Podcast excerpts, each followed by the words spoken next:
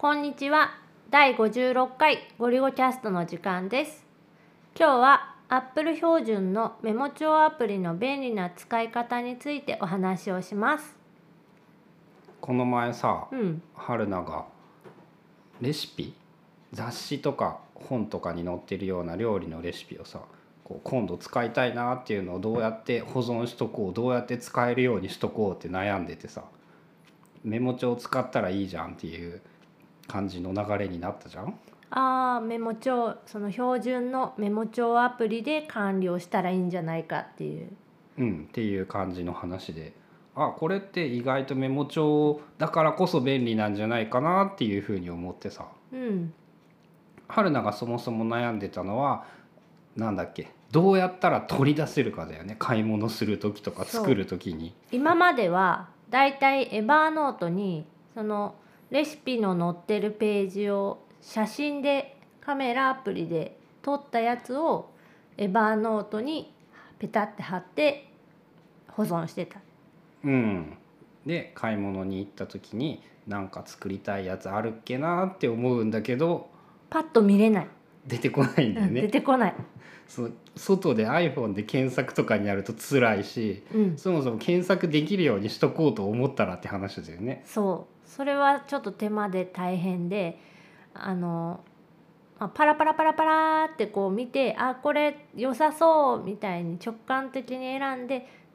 でそこからそれに必要な材料を変えるっていうのが理想かなって。うんでさメモ帳がちょうど良かったなって思うのがさとりあえず写真を撮っといてまあ後からメモしたいならメモもできるしパラパラパラ対策としてなんて言うんだこの表現は。写真だけ添付ファイルだけ見るモードうん。っていうのが確かこのメモ帳が高機能化した時に出たんだけどさ。そうすると写真だけバーって表示させてそこからパッと良さげなメモがあって押せば出てくるんだよね。こっちの添付ファイル一覧の画面っていうのは今まであんまり使ってなくてほとんどがあのメモが内容が並ぶやつじゃんね。うん、。あっちばっかり見てたけどそれ言われてあ確かにこれだったらそのこメモに載ってる写真だけを見るっていうのができるから写真アプリよりはよくって。う、うん、ついでにその写真からメモを開けるからなんかメモが必要ならメモもできて。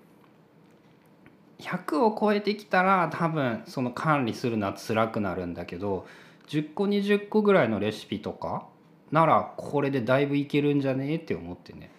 それかフォルダーごとに分けちゃって料理レシピフォルダみたいなのを作ったらその中のめっちゃ失敗した。えそうなんやえあのね料理レシピフォルダえメモ帳アプリはうんフォルダの移動がめっちゃやりにくい、あ一回戻ってうん、フォルダを選選んでさらに保存する時すらフォルダを決めとかないといけないんだよね。もうそれメモ帳じゃなくてエバーノートでそのレベルの手間がかかるんだったらエバーノート使った方がはるかに楽。ああと今そのやってて思ったけど添付ファイルに関してはしその今見てるフォルダー内の添付ファイルにはならないんだねこれ。メモ帳全部の添全付ファイ体だねルが出るんだね。だから余計ね俺もね一時えっとエバーノートとメモ帳で両方料理レシピを同じ料理レシピをわざわざ両方にメモをしてどっちのレシピなら活用するだろうって試したんだけどえっとメモ帳で分けてる場合もやっぱダメでメモ帳で分けてしまうと今度そっちに続きの別のメモとかを書きたくなるしエバーノートに関してはやっぱノートがいろんなノートが入ってくるからもう外出先でそのメモ帳をパッと取り出すのはやっぱ不可能で結局メモ帳でフォルダ分けをせずにもう気が向いたらざっと写真をいっぱい入れといて後からその写真一覧から探すぐらいが一番やりやすかった。え1レシピに1ノート？じゃなく？なんかねそれも特にルールを決めてなくってなんか雑誌とかだとさ例えばなんか鶏胸肉スペシャルとかになるじゃん、うん。だから鶏胸肉スペシャルのその雑誌のページとかは気になったやつ全部まとめて入れといてもう同じノートに入れてる。確かに。それだったらちょっとまあこの添付ファイル一覧の画面で写真からレシピをこう選ぶっていうのは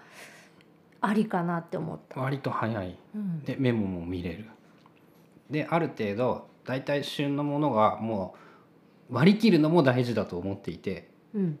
季節ものとかがさその雑誌系とか Kindle Unlimited でよく読むんだけど出てくるけどさもう夏が終わってしまって作らなかったものはもう縁がなかったから来年使おうとか思わないことだなっていう。もう諦める諦める。作らなかったってことは俺はそこまでして作りたいと思わなかったんだっていう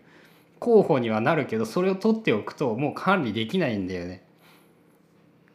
そっか。じゃあ古いレシピはもう諦めて捨てて。作ったレシピは残しといていいと思う。もう一回作る可能性高いから。それはどっか別の場所に動かすの、はね今はねダイナリストにメモってる。あダイナリストに料理名を入れて。でそこから開いてっていうので。写真も入れる。写真もね入れてる時もあるけど今のところ入れてない。テキストベース？うん。まだ数が少ないから多分大丈夫なんじゃない？っていう。材料とか作り方手順とうん。か、あれがねアウトライナーで畳めるとやっぱよくてさ。材料って書いて材料の下になんかさ調味料調味料って入れとけば調味料だけ細かく見たりとか。あと作り方にしても大雑把な作り方を書いといてなんかもっと細かいことがあればそれはメモとして残しておけるんだけどっていうそのねやっぱ段落が作れるとレシピも分かりやすい。じゃあその作りたいレシピの管理はメモ帳でやってでつ実際に作ったで美味しかったらあ美味しくなかったらダイナリストには入らない、美味しくなかったものはもう作らなくていいからやらない。あじゃあ俺は。2回目以降また作もう一りた回作りたていと思ったら残してる。思ったものだけダイナリストに持っていくっていう。うん、っうーんそっか面白いね。ていうやり方で10個ぐらいレシピたまったんかなその4月から始めて。でも月に数個しかやっぱないねわざわざメモるもの。まあそれぐらいで十分かなって。うん。ちょっとだから今まではそのエバーノートにレシピを入れてたけどその化石化してるっていうか もうそのメモ帳でさ作らなかったやつはエバーノートでもいい気はするよ、アーカイブ、うん、みたいなとこにほかっといてうん。こうネタに困った時に探すとか雑誌のそのコピーみたいなやつ切り抜き。その俺は消すって言ってたけどメモ帳から消してエバーノートに入れとくとかは結構ありなんじゃないかなっていう。でも結局エバーノートでそのレシピのノートを見ないとさ、うんそれはまあ困った時にあるっていうのが分かっていればそこから探すっていう掘るってこと、パラパラ見る、まあ、パソコンとかじゃないとやっぱ辛いけどね、うん。パラパラ見てああこれいいかもねってもう一回思いつくかもしれないぐらいかな。まあ一回ちょっと試してみてまたよかったらなんかまとめようかな。うん、メモ帳の添付ファイル機能です。添付ファイルを見る機能